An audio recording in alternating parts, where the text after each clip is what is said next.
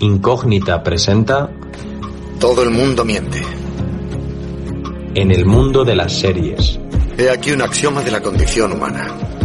con Pablo de Cea y Raquel Ramos. La única variable es sobre qué. Necesito un taxi. Sí, gracias. Me llamo White. Mira, he cogido mi bolso, me abrigo y antes de irme le he dicho. ¿Sabes cuál es mi currículum? El cariño de toda esta gente, cosa que tú no tienes. Solo muere quien has olvidado. Ella es Cristina, la veneno. Las caras, Juan, las caras, las caras. No me jodas, Berlín, que esto no es una película de Tarantino, ¿eh? Para adentro, Romerales. ¡Quiero mi bocadillo! ¡Quiero mi bocadillo! Sí, el amor no correspondido es una putada.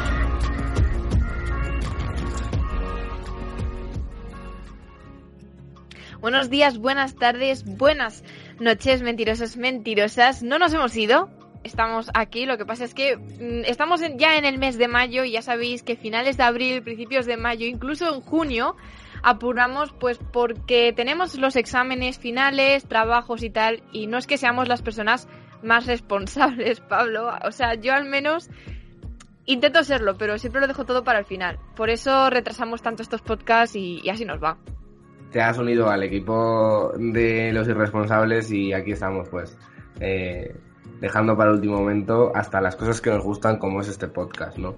Claro. Pues sí, seguimos vivos, seguimos vivos tras mes y pico, bueno, yo creo que sí, yo creo que hace un mes más o menos que un mes y poco que publicamos nuestro último podcast, eh, si no me equivoco, es eh, sobre las eh, rebelión de las chicas buenas, ese, ese podcast del 8 de marzo, que bueno, en fin, eh, no vamos a hablar más sobre esto y vamos al, al, al tema que tenemos mucha plancha y además vamos a hablar hoy de una serie también feminista. Efectivamente, vamos a hablar de Sky Rojo, que es una serie bastante nueva que se puede ver en Netflix y que además tiene una duración bastante muy asequible, ¿no? O sea, quiero decir, son capítulos de 20 minutillos eh, aproximadamente, no superan los 25 minutos y que se ve en nada y, pues ahora mismo puedes contarnos de qué va. Pues Sky Rojo va sinceramente y muy llanamente de la historia de tres mujeres prostitutas que eh, viven normal en un burdel, dentro de lo que se puede decir normal, y eh, en un momento dado ocurre algo que las obliga a, a huir del burdel y a um, encontrarse con una serie de infortunios en su vida, ¿no? Finalmente, pues, pues lo que persiguen es la libertad, una palabra que últimamente está muy de moda. Soy la puta favorita de un proxeneta. Antes era ama de casa y antes de eso, bióloga. Así que es difícil explicar cómo he llegado hasta aquí. Y además también hay que avisaros eh, a los que nos estéis escuchando, si no la habéis visto todavía, que es una serie que se caracteriza por su extrema violencia a nivel visual y que hace que haya muchas partes que sean muy duras de ver. Sobre todo eh, en esa pelea infinita ¿no? de prostitutas contra proxenetas que, que vemos un poco durante toda, toda la serie. Sky Rojo es una serie increíble, pero que tiene muchísima violencia y contamos algo muy heavy. Entonces vos la vas a pasar de puta madre viéndola, pero imagínate si aparece tu hermanito, tu sobrino. O igual eres el padre más molón y más moderno del mundo y ya le has explicado a tus hijos lo que es fumarse un chino, la heroína, la farlopa, el tramadol y quieres ser el prota de todas las cenas navideñas de tu familia. A mí me parece muy divertida, sinceramente, creo que tiene un humor negro que lo caracteriza, pero sí que es verdad lo que tú decías, que es una serie muy visual, es una serie eh, muy violenta y creo que para nada es para todos los públicos, que trata temas muy profundos, muy sociales, pero que casi nunca se les da foco y esta serie lo hace. Y explica que tras un cuerpo de una mujer, tras una mujer violada sistemáticamente por, por una deuda infinita con su proxeneta, pues al final eh, deja de tener aspiraciones en la vida, deja de creer en, la sociedad, deja de creer en el ser humano y en el momento en el que ocurre algo que eh, se produce eh, o que aparece un haz de luz, pues la, corren hacia ella sin, sin mirar atrás. Sky Rojo, solo en Netflix, pero no por eso apta para todo público. Como en muchas series que ya hemos comentado aquí anteriormente, eh, son de estas típicas series que contrarrestan ese, esa violencia visual, verbal eh, que hay entre los personajes con los toques de, de humor negro, que hace también que el espectador se enganche, ¿no? Y que gente que no está acostumbrada a ver este tipo de series no deje de verlas en el primero o segundo episodio, sino que continúe, ya que tiene ese enganche de humor y de cosas que normalmente, si estuviésemos en una situación así, no nos harían ni una pizca de, de gracia. Guarrillas sois bañándose aquí en ropa interior. ¿Y por qué no te metes vos en pelotas? Así mostras ese prepucio de hormiguero que tenés. Sí, con respecto a la trama, está claro que es una propuesta salvaje, además de los creadores de, La Casa de Papel. Visualmente es una maravilla, fotográficamente es una maravilla. Eh, argumentalmente, me saldrá la palabra, argumentalmente es una maravilla también. Esos toques de humor negro para contrarrestar la violencia que tú decías, eh, Raquel, yo creo que son necesarios porque si no al final acabas deprimido viendo, viendo esa serie. Y a mí me ha recordado mucho, además, en el lugar en el que se, en el que se graba, que si no me equivoco son las Canarias, pues eh, es un rollo muy western, muy muy bandolero, muy pistola en mano y lo que salga ha salido, ¿no? Mi chulo se llama Romeo y es el segundo hijo de puta más grande que conozco. Este es mi club. Aquí pasamos las noches en un sofá de Sky rojo intentando parecer lo suficientemente maravillosas para que unos tipos despreciables nos hagan el amor. ¿Quieres que te chupe los huevitos, cariño? Rollo western, ¿no? Ahí rodado en el paraíso canario, que lo tenemos aquí, por favor, nuestro Caribe español, como quien dice. Y, y, y, totalmente, o sea, creo que es una obra maestra y que muestra eh, totalmente y a la perfección lo que es ese mundo de, de, de la noche. Nos adentramos en los clubs eh, profundos y vemos totalmente todo lo que hay ahí dentro y lo que se cuece. Hombre, Charlotte. Ella es Charlotte. Hola, cielo. La madame. ¿Qué cositas traes ahí? Barbacoa. Ay, ¿cómo os cuidáis? La única mujer del club que cobra por no acostarse con nadie. Con respecto a los actores, yo estoy encantado. La verdad que los actores, el, eh, los personajes eh, son una maravilla. Eh, mi favorito, eh, y es una un popular eh, opinión, es Asier Echendría. Sin ninguna duda, creo que el chulo, el dueño del burdel, es el personaje de la serie, sin ninguna duda. Y luego también el, personaje de, Verónica Sánchez, ¿no? Pero Asier tiene varias escenas que me parecen magistrales. Tú eres la gata salvaje que todo el mundo querrá domesticar, azotándote o tirándote del pelo, pero no vestida como una puta. ¿Sabes por qué? Porque en el fondo nadie quiere follarse una puta. Sin embargo, cumplir una fantasía, eso es algo aspiracional. Ti, miau. Miau. Como todo proxeneta, al fin y al cabo hace una labor totalmente asquerosa que es el de probar a todas sus trabajadoras y no lo hace eh, con el personaje de Coral. ¿Por qué? Porque, como te he dicho, conserva un poco ese lado familiar que hace que no es no meta a sus hijas tan de lleno y que no sea Coral quien esté cerca de, ellas en ese sentido, ¿no? Yo creo además que con esa, esas escenas que nos muestra la serie de que el chulo es un hombre de familia, es una persona que quiere mucho a sus hijas, que está muy preocupado por su mujer, pero al mismo tiempo la lectura que yo hago es cualquiera puede ser putero. Es cualquiera. Decir, cualquiera puede llegar todos los días a su casa, darle un beso a su mujer, eh, cuidar a sus hijas, pero luego eh, cuando nadie le ve se mete en un burdel, abusa de mujeres sabiendo que son que están siendo extorsionadas, ¿no? Y, y, es una lectura muy real y muy crítica de lo que pasa. Quiero que dos de vosotras os beséis y que la otra se dé la vuelta, que se la voy a meter hasta la garganta.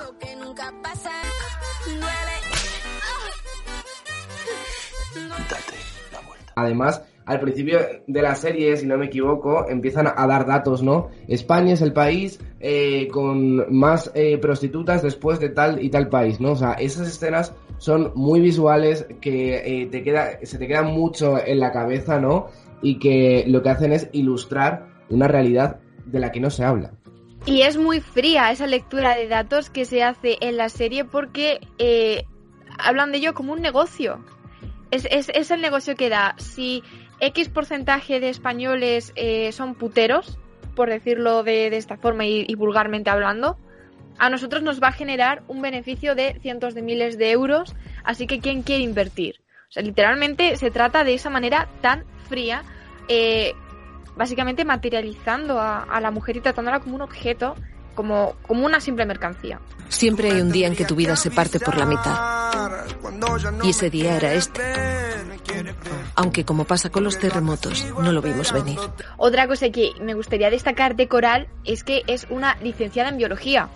Y ahora lo veremos en la segunda temporada, que es cuando ya se desarrolla un poco más su personaje, el por qué ha llegado hasta ahí siendo una tía como es formada, ¿no? Y con una carrera universitaria, que ahí es donde yo quizá miro un poco a lo que es la precariedad laboral de los jóvenes, que puede incluso hacernos llegar a esa situación, incluso de lo podrido que está el sistema, al, al, a la vez gente que está dedicada en este mundo eh, por necesidad.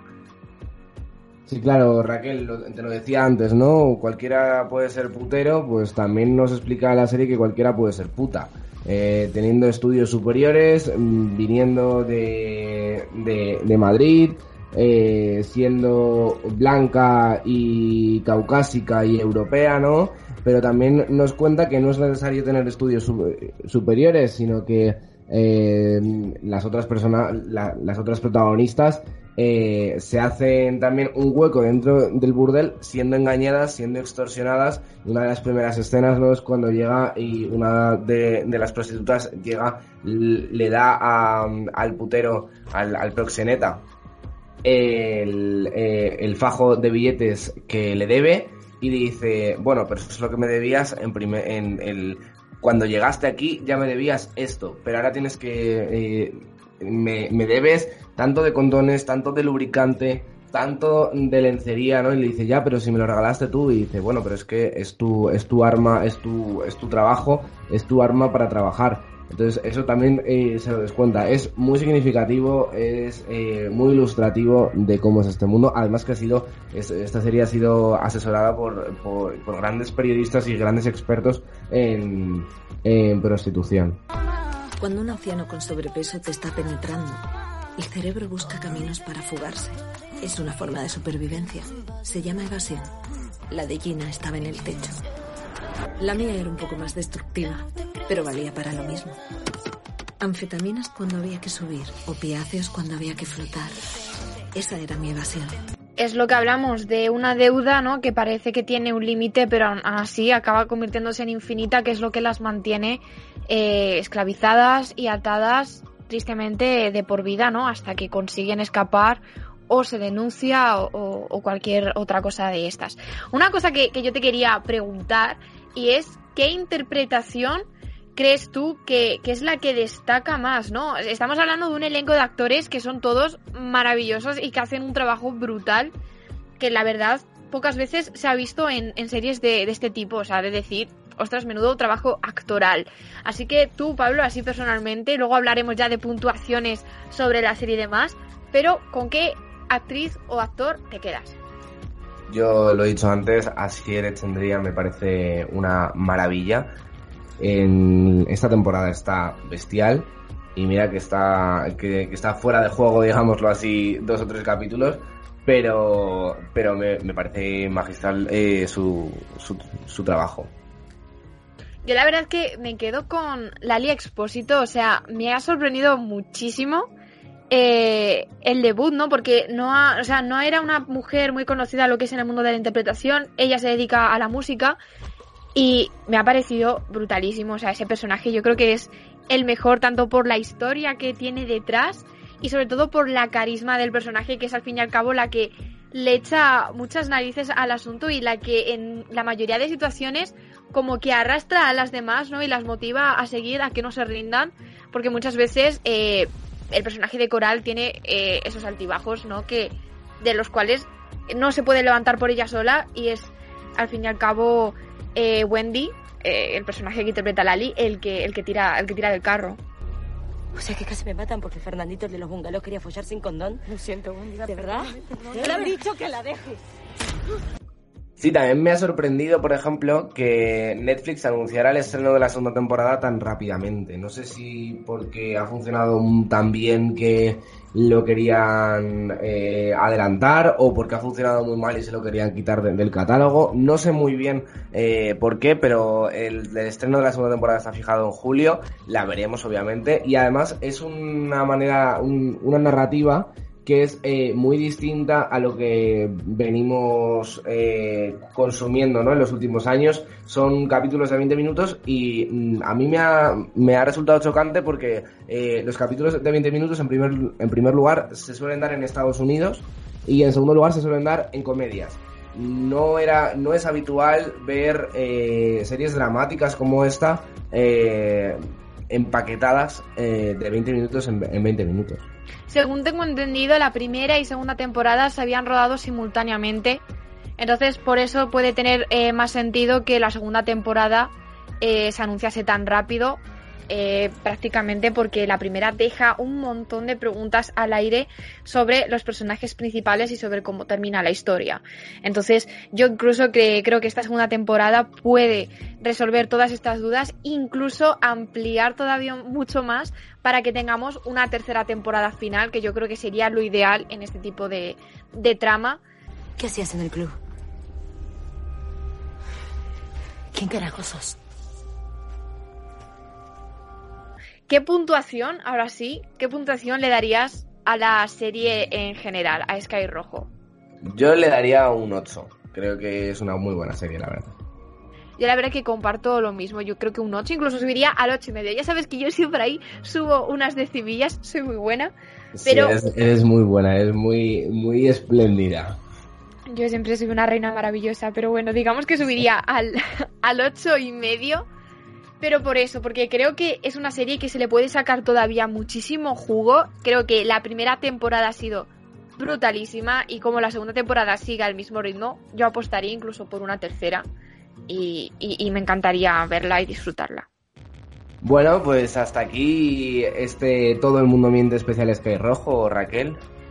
Pues hasta aquí, esperemos que ahora, a partir de ahora, pues vamos a volver a, a mantener el ritmo de, de trabajo como lo llevábamos antes a ser un pelín más responsables eh, dentro de lo que la universidad nos permita y, y poquita cosa más, es que no, no hay más que decir. Pues nada, hasta la próxima, queridas y queridos mentirosos. Nos escuchamos muy prontito y también informaros de que estéis atentos a nuestras redes sociales. Ya sabéis que nos podéis seguir en incógnita barra baja es, tanto en Twitter como en Instagram. Meteros en nuestra página web www.incógnita.es y nada, subimos artículos, estamos preparando cositas que también son muy chulas y estaremos anunciándolas por ahí. Así que nada, un saludo y nos escuchamos pronto. Adiós. Incógnita presenta Todo el mundo miente. En el mundo de las series. He aquí un axioma de la condición humana. Con Pablo de Cea y Raquel Ramos. La única variable es sobre qué. Necesito un taxi. Sí, gracias. Me llamo White. Mira, he cogido mi bolso, me abrigo y antes de irme le he dicho. ¿Sabes cuál es mi currículum? El cariño de toda esta gente, cosa que tú no tienes. Pero solo muere quien has olvidado. Ella es Cristina, la veneno. Las caras, Juan, las caras, las caras. No me jodas, Berlín, que esto no es una película de Tarantino, ¿eh? Para adentro, Romerales. ¡Quiero mi bocadillo! ¡Quiero mi bocadillo! Sí, el amor no correspondido es una putada.